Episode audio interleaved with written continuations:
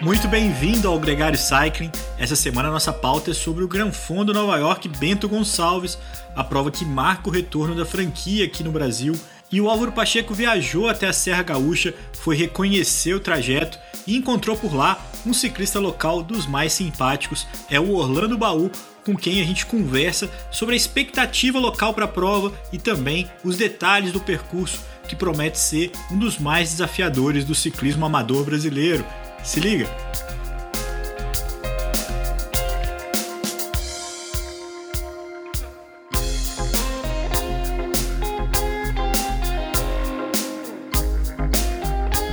O Gregário Cycling Podcast é apresentado por Ciclorotas SP CCR, um projeto feito por ciclistas para ciclistas. Jungle e Ultra Coffee, a combinação que eleva sua performance.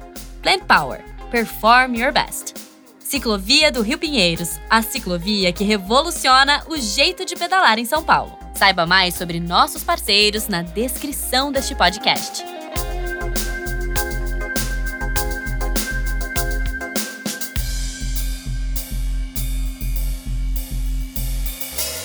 Orlando Baú, muito bem-vindo ao Gregário Cycling. É um grande prazer ter você aqui com a gente.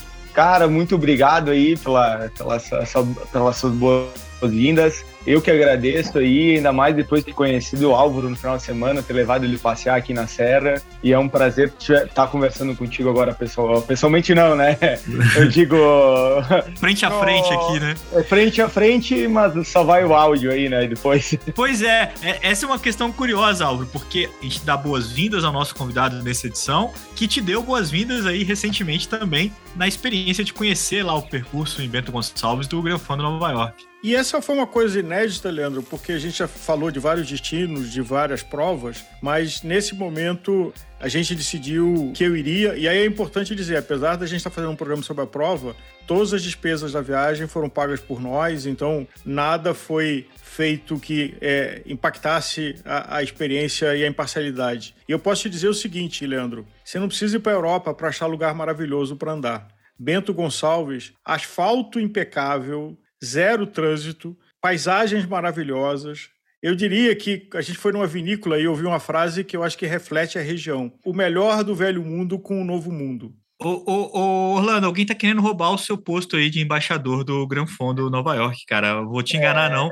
E, mas eu queria começar apresentando você para a galera que está ouvindo. Você tem essa função né, de embaixador do Gran Fundo Nova York de Bento Gonçalves, que é uma prova que vai acontecer agora no mês de outubro. É, você é morador da cidade, é uma feliz coincidência, e ciclista. Eu queria que você contasse um pouco de como foi esse encontro, a sua história com o ciclismo e como é que a chegada desse grande evento na cidade. Bom, primeiro vou começar com a minha história com o ciclismo, né? Eu era uma pessoa totalmente sedentária, que pesava 130 quilos, e resolvi mudar, mudar de vida. Né? Daí eu comecei na natação, comecei na natação, e de lá conheci um pessoal que fazia triatlo e tal, né? Eu resolvi comprar uma bike de estrada para fazer o triatlo. Cara, me apaixonei pela, pela bike de estrada, deixei o triatlo em segundo plano a princípio, né? E fui para a estrada. A minha história, assim, foi, ela aconteceu muito rápida, porque faz vamos fazer quatro anos no final do ano que eu estou no ciclismo. Eu acabei entrando para uma equipe, a equipe da cidade é a ABC, né? Associação Bento Gonçalves de Ciclismo, e dentro dessa equipe, por estar sempre, vamos dizer assim, na frente, puxando treinos, buscando, tentando reunir a pessoa, acabei virando presidente dela. Sendo presidente, me deu a oportunidade de estar presente na apresentação do Gran Fundo. Daí, quando uh, apresentaram o Gran Fundo, que eu fui convidado para participar do evento, né, de, de, lançamento, eu acabei conhecendo a Ana e o Américo, né? E lá eu fiquei no lado deles, sempre me, me botei à disposição uh, ao que eles precisavam, por eu ser da região, e eu tinha a, a motivação de fazer o, o, ciclismo de estrada crescer na região. Que eu, que eu digo que eu estou fazendo isso uh, mais pelo ciclismo pela cidade e depois por mim. Né? Mas os três juntos uh, é essa a ideia. Orlando, agora, sendo um pouco egoísta, a gente está fazendo esse programa aqui e é, eu fiquei encantado com, a, com baixo tráfego, com a qualidade das coisas, que eu fico até com medo da gente estar divulgando o destino e estragar uma coisa maravilhosa que vocês têm aí. É, não é um segredo, porque quem da região pedala, como você, com outras pessoas, mas tem outros destinos, a Serra Catarinense com o Rio do Rastro, Gramado para o turismo geral, né? E Bento Gonçalves está investindo e amadurecendo para atrair é, e de braços abertos, como vocês fizeram com a gente, o ciclista para se encantar. E a pergunta é: tem plano em Bento Gonçalves? Quem quiser fazer um treino roladinho para soltar as pernas, dá para fazer em Bento Gonçalves? Pô, essa pergunta eu tinha que pedir para ti, né, na verdade. Né? Não, a gente cara, tem sobes e desces, né? A gente tem bastante subidas e bastante descidas, nada nada muito longo, né? Próprio Álvaro teve aí comigo, né? Mas plano, plano para soltar a perna, só um rolinho mesmo ou dar giro na, numa quadra. E para quem vai fazer, e tem dois percursos, tem um percurso de 143, 144 com 2,900 e o percurso curto que tem 89,5 com 1.500. Como é que você compara é, a experiência dos dois percursos, além dos números? Quem vai fazer o, o curto, acho que acaba não perdendo, não perdendo nada uh, de não fazer o percurso longo, né? Uma que tu vai ter um, uh, tu vai acabar num tempo menor, tu vai ter mais tempo de, uh, de repente para depois, no final do, do, dia, dar uma volta, conhecer o resto da região. Mas tanto o percurso curto como o longo, eles, eles têm paisagens, eles, eles têm subidas, eles, ele tem descida, né? É muito técnico na, na mesma maneira. Só a, a única diferença seria a, a, dureza da última subida, né? O percurso curto, ele quando chega na parte difícil, tu começa a parte dura, que eu digo não difícil, tu vai voltar para a cidade para terminar a prova. E o longo não. O longo tu vai fazer uma vai fazer uma descida muito técnica, né? Quando tu chega em, em Montebello, vai fazer uma descida técnica até Santa Teresa e de lá tu vai voltar. Né? Daí, quando tu chegar em Santa Teresa, o Álvaro até pode contar para nós, tem uma subida mais ou menos de 14 quilômetros com dois alívios, dois ou três alívios, depende do que a gente considera alívio, né? Uh, na subida, que é muito difícil, entende? Até porque tu vai chegar lá embaixo com 2 mil de altimetria, com 105 quilômetros nas costas, e tu vai ter que fazer mais em torno de 900 metros uh, de altimetria, né? E eu acho que essa é uma característica da região, porque tem vários morrotes, né? E, e, lembra um pouco o pedal da Toscana, mas que é uma coisa que você tem que encaixar seu passo, porque não chega a ser como quem é aqui de São Paulo, Romeiros, que tem subidas maiores de um quilômetro, elas são menores, mais roladas, mas é uma sequência delas. Então você tem que achar o seu ritmo e ainda tem o charme dos três paralelepípedos, que é um paralelepípedo bem tranquilo, quase todos eles bem lisos, é, no sentido de não é irregular, Alinhados. de colocar você em, em, em perigo, mas que dá um charme. E até parece que a prova está pensando em colocar um molho aí nessa história, mas essa combinação é única e como você falou, chega ali na subida é, depois de Santa Teresa e principalmente no finalzinho entrando na cidade, quando você passa ali pelo prédio da Aurora, ali assim eu sugiro guarde as pernas, guarde o fôlego, porque é curto, mas é duro. Eu acho que é uma prova interessante, até porque grande parte das pessoas que, quer dizer, quem não é da região, talvez vai conhecer o circuito muito em cima da prova, né? E talvez não faça ele inteiro, que não faz sentido, mas para se dosar. É uma experiência fantástica, de um percurso muito interessante, mas que quem for valente vai pagar um preço caro. O desafio do longo é mais que o dobro do desafio do curto. Tanto em quilometragem como em altimetria. É o dobro de altimetria. E considerando que o desafio maior está no final, não dá nem para falar que é exatamente o dobro, é mais que o dobro. Você tem um desgaste, você tem todo um é, sacrifício é, aí. Porque vira que, aquela história de, que... de, quanto mais tarde a subida, pior o nível dela, né? Uma subida nível 2 no final da prova vira um HC. E, Orlando, como é que você recomenda para quem não vai ter tempo de ir antes para a região para se preparar para a prova? Eu, eu acredito que uma boa preparação para essa prova seria um, um volume, né? Uma pessoa que tem um volume de treinamento bom, que eu digo assim que tem umas 14 horas por semana, que faça um treino longo de 4 horas a 5 no final de semana, né?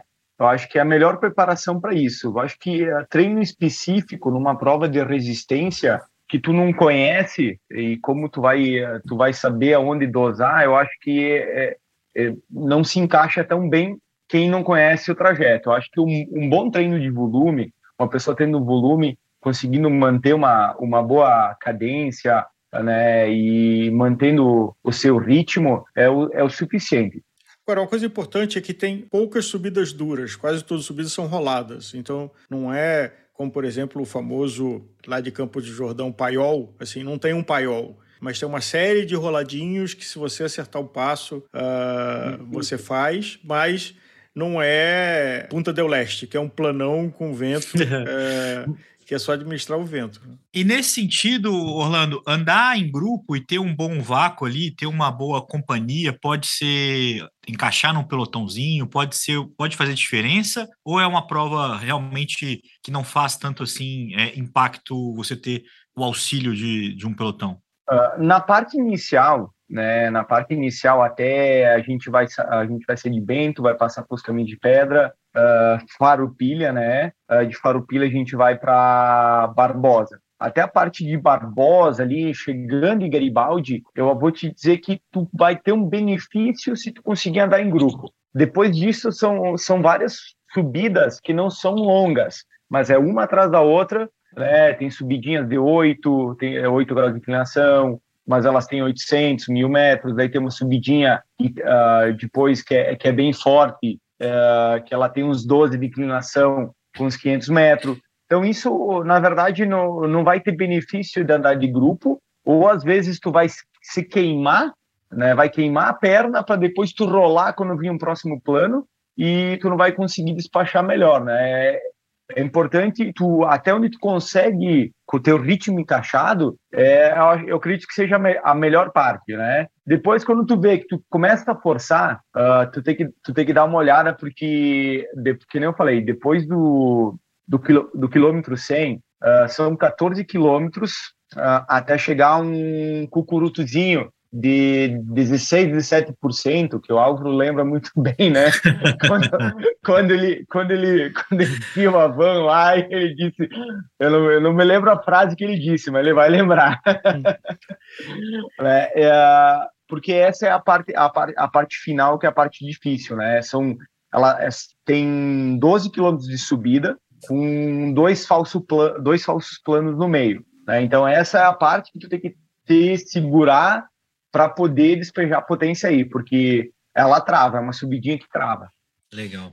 E como é que é o envolvimento aí do, desses pelotões que você pedala, da galera? Com a prova, assim, o pessoal está contagiado pela ideia de, de, receber visitante, de receber outros ciclistas, é, é, de tornar essa uma grande festa, ou está todo mundo já é, preparado para quais são os melhores lugares para atacar, como é que faz o melhor tempo, como é que está sendo a energia aí da, da região com, com a chegada desse evento, que é para muita gente, né? É, vai gente do Brasil inteiro para ir para a prova. Sim, a, a, a, nossa equipe, né? A nossa equipe, mais ou menos, digo, a nossa associação de ciclistas, são mais ou menos uh, de 50 a 60 atletas, né? Ela, ela tem quase 30 anos já, né? Então tem pessoas que pedalam para dar uma voltinha já, e mas a gente tem uns 30 atletas mais ativos. Esses 30 atletas uh, vão participar da prova, né? E a gente fez vários treinões, nós, no sábado, de, fa de, fazer, de fazer o trecho, né? E a gente até tenta planejar alguma coisa, mas não tem como. Que nem eu falei, são ritmos diferentes, de pessoas e categorias e então não, não tem como andar junto. Chega a um certo ponto lá em Montebello que cada, uh, tem dois, três, quatro, cinco grupinhos com dois, três, né? Porque a, a prova ela é dura, ela, ela é, esses sobes e desces vai separando muito o pessoal. E essa época do ano onde a prova vai ser disputada, como é que é é, a gente sempre tem a impressão que o sul vai, estar sempre mais frio do que o resto do país, né? Não é, não é impressão, de fato. É, como é que é o clima nessa época? Como é que a gente tem que ir preparado é, de agasalho, de equipamento? Como é que é o, a, a média ali da expectativa para o clima da prova? Vai ser outubro, a gente vai estar já com quase um mês de primavera. Aquela, te, aquela temperatura já, digamos assim, ela uh, normalmente seria entre 16 e 22 graus né? Eu acho que mais ou menos nessa época do ano, uh, 22, 25, talvez. O bom mesmo é o pessoal se programar uma semana antes, dar uma olhadinha no, uh, na, na internet. Hoje tu consegue olhar para ver como vai estar. Tá? Porque é que nem o Álvaro vem, o Álvaro vem aqui, né? A gente pedalou sexta e sábado aí praticamente a 20, 25 graus, né? E domingo ele acordou, tava 7, eu acho, né, Álvaro? Ia dar um, a previsão errou, deu 7, mas com chuva, com a sensação térmica que devia estar perto de zero. Então, assim, sair seria um pedal belga, a gente até brincou com isso, de fazer só a parte de pavê na chuva no frio. Mas já estava cumprido, acho que vamos marcar essa para outra. Agora, dizer de que eu levei roupa para essa previsão de faixa e acabei usando uma roupa muito similar do que se usa em São Paulo, porque quando o sol. Tem uma diferença entre a sombra e o sol, mas quando você está no sol, é, não usa nem manguito. É, a gente estava. E eu acho que na prova, na dinâmica de prova, é, não é uma coisa de levar muito casaco e não muito diferente de um pedal em Campos Jordão ou na Serra do Rio de Janeiro. Então, acho que nesse aspecto de temperatura, pelo menos a experiência que a gente teve agora em agosto e setembro, foi de uma temperatura muito agradável e sem grandes produções de roupa. 90% que eu levei de roupa achando que ia precisar usar, voltou, só foi passear em Bento Gonçalves e voltou. Uma coisa que eu perdi aqui, Dentro dessa dificuldade da prova, Orlando, é, se tentasse ter um tempo médio da, da tua equipe, do pessoal aí da, da ABC, é, que vai fazer a prova no curto e no longo, qual que seria uma estimativa é, dentro de uma média, né, nem, nem os mais rápidos, nem os mais lentos, para fazer cada uma dessas, é, dos dois percursos, tanto no curto quanto no longo? Eu acho que assim, uh, um tempo bom vai fazer em torno de 4 horas e meia a 5. Tá? Uma pessoa treinada, com volume, acostumada a fazer 150 quilômetros. Eu estava falando com o, com, com o Andrigo, que é até de uma equipe ali de, de São Paulo, ele me falou que, que acha que vai, uh, quem for ganhar a prova vai fazer em torno de quatro horas. Um tempo médio, uma pessoa normal, um ciclista normal, acho que em torno de seis horas, seis horas e meia, por aí. Um ciclista, que eu digo assim, um ciclista amador. No caso do longo, né? Isso, no caso do longo. E no caso do médio? É, o, o médio, o médio ele, como ele não tem a, aquelas subidas mais, mais travadas, né? E tu tem e tu tem a possibilidade de poder acelerar um pouco mais uh, para porque o teu desgaste vai ser menor. Eu acredito que em três a quatro horas aí e quem for fazer para passear cinco horas. Interessante, é bastante tempo de selim e, e, principalmente no percurso longo aí promete ser algo bem, bem próximo do épico. Agora, Baú, para quem por algum motivo não possa estar na prova, mas quer conhecer e pedalar em Bento, quais são as boas épocas para pedalar em Bento ou quais são as épocas que são mais complicadas de pedalar em Bento? Seja ah. pelo volume de turista ou seja pelo, pelo frio ou pelo calor? É muito complicado uh, tu começa, vir em julho, julho. Uh, é, não digo assim que seja difícil de pedalar, tu vai ter que sair com uma sensação térmica de 3, 5, 7 graus, vai chegar perto do meio-dia, vai estar 12, 13 graus e depois vai abaixar de novo a temperatura. Eu não aconselho uh, fazer pedais longos nessa época do ano, né? Porque uh, sempre corre risco de, de pegar, ficar resfriado, né? Uma, uma época muito legal de fazer assim que a gente diz que a nossa região fica vazia porque o pessoal vai, se manda tudo pro litoral uh, a época de janeiro, de dezembro e janeiro é muito boa. Uhum. Né, nesse sentido. Mas por uh, ah, temperatura agradável, março, uh, março, abril e maio, setembro, outubro e novembro. Né, são essas uh, temperaturas mais agradáveis, com um tempo mais firme e tu possa aproveitar, aproveitar melhor. E questão hoje em dia, eu acho que o pessoal fala que lá alta e baixa temporada acho que o turismo em todas as cidades, acho que, tô, que, que buscam isso, acho que começa já a equilibrar. Né? Acho que não tem mais que mais alto, mais baixo a temporada, é meio equilibrado já, sabe? Fora o inverno, aqui o resto é tudo equilibrado. Agora, como ciclista local, e Bento Gonçalves é um destino turístico, né? Muitas pessoas vão para aí, vão conhecer as vinícolas da região. Eu imagino que tenha uma estrutura é, de turismo bem captada aí para amparar todo mundo que for, inclusive, fazer a prova. Mas como local, quais são as melhores dicas do que a pessoa pode encontrar aí, tanto de gastronomia, quanto até mesmo de vinho? Quais são as oportunidades mais legais que pode encontrar por aí? Acho que uh, na, na questão de gastronomia, uh, existem inúmeros restaurantes assim uh, uh, espalhado pelo vale todo, sabe? Tanto o Vale dos Vinhedos, Caminho de Pedra, são experiências diferentes e únicas. se eu passasse dois anos todo final de semana indo jantar fora com a minha esposa, eu não ia repetir nunca. Questão de vinícolas são inúmeras. Cada uma tem um, uma visão diferente, um ponto diferente para te, te, mostrar o vinho. Questão de turismo, a, gente, a gente tem também um, um parque com o maior uh, bug jump do Brasil. Tem algumas cascatas bonitas, a gente tem montes bonitos para ver de ver de longe, né? E, e, fora isso, a gente tem a região de, de, Farupilha, que é, que é a capital da malha, a gente tem Carlos Barbosa, que tem o futsal, a gente tem Sim. Garibaldi, que é a capital do, da espumante, a gente, a gente vai ter Montebello, a gente vai ter Santa Teresa. Eu até a gente foi jantar em Montebello, né? E eu queria que o Álvaro contasse qual é que foi a experiência dele, uh, não no restaurante, sim na cidade de Montebello, chegar, sair de noite lá. É, e eu acho que essa é uma coisa que das várias que chamou a atenção, de que os problemas de conflito social que a gente vive nas cidades grandes, quase todas, primeiro essas cidades que o Baú mencionou, são todas muito perto uma das outras, e é, Bento, por exemplo, tem 130 mil habitantes, então é, é, quase um bairro de São Paulo. E que na hora que você sai, sei lá, cinco minutos do centro, as casas não têm muro, não tem cerca, as pessoas sentadas na varanda.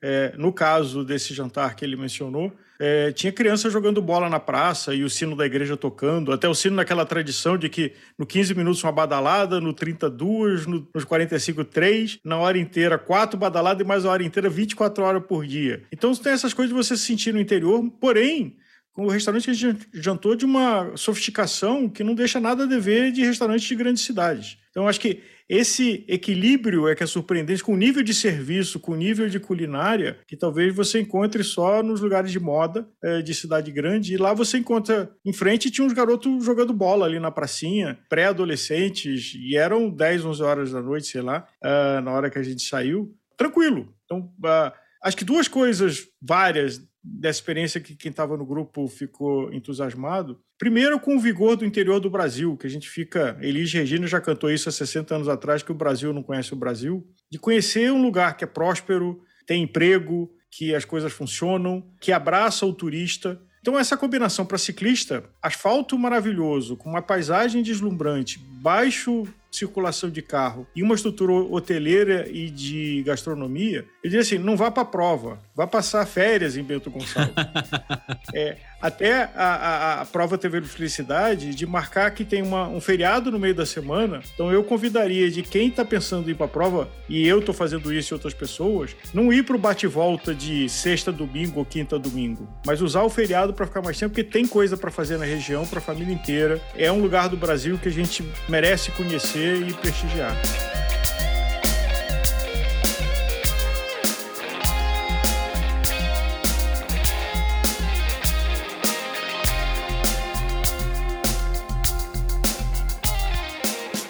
Atenção! A Trek Bicycle anuncia um recall de segurança para todas as Speed Concept SLR ano modelo 2022 e todas as Emonda SLR ano modelo 2021-2022, sejam elas Project One ou não. E para o guidão integrado Aeolus RSL VRC Bontrager 2020 a 2022, vendido como um acessório. Em caso de sobrecarga, o guidão base e o guidão integrado de carbono poderão trincar. Se isso acontecer enquanto você estiver pedalando, você poderá perder o controle da bicicleta e cair. Se você possui um modelo afetado, deverá parar de pedalar sua bicicleta imediatamente e entrar em contato com seu revendedor autorizado Trek para substituir o guidão integrado de forma totalmente gratuita. Para mais informações, entre em contato através do telefone 11 3590 0300 ou acesse o site trek.bike/recall2022.